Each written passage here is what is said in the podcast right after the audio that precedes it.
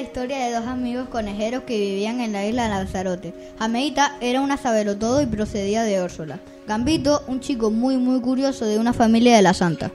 Un día Jameita y Gambito caminaban por la playa de Famara. Hoy en el colegio han venido a hablarnos de lo que es un geoparque. Nos han dicho que Lanzarote es uno de los 15 geoparques mundiales que hay en España. Pero no me ha quedado claro, muy, muy claro que es un geoparque.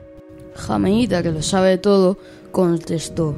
Un geoparque es un lugar que es reconocido en el mundo por su geología, su rareza, su buen estado de conservación y por su belleza. Vamos, algo como todo lo que tiene nuestra isla de Lanzarote.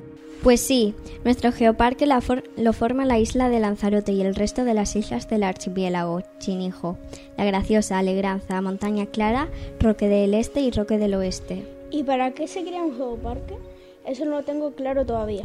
Pues mira, Gambita, la idea es proteger y poner en valor el espacio natural para conseguir un desarrollo sostenible. La red de geoparques está por todo el mundo. ¿Y tú, Jameita, qué sabes tanto? ¿Y a qué refieres cuando hablan de patrimonio geológico? En Lanzarote están los suelos, los volcanes, las formas del terreno, los fósiles, los minerales, y las rocas. Fíjate, en nuestra isla tenemos hasta 80 geositios súper chulos donde se pueden observar estos lugares de interés geológico. Algunos están en el mar y otros en la tierra. ¿Y en el municipio de Teguise, qué geositios interesantes se pueden visitar? Uno de los más molones es el Risco de Famara, eso que tienes ahí delante. Es un acantilado de 600 metros de altura y una longitud de 25 kilómetros. Casina, la verdad es que es impresionante contemplar este risco tan cerca del mar y sobre todo cuando las nubes se quedan atrapadas en él.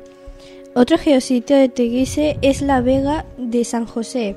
Por allí discurría hace muchos años un río. A su lado está el volcán de Guanapay. Ese volcán lo conozco porque está junto al castillo de Santa Bárbara, donde puedes ir a visitar el Museo de la Piratería.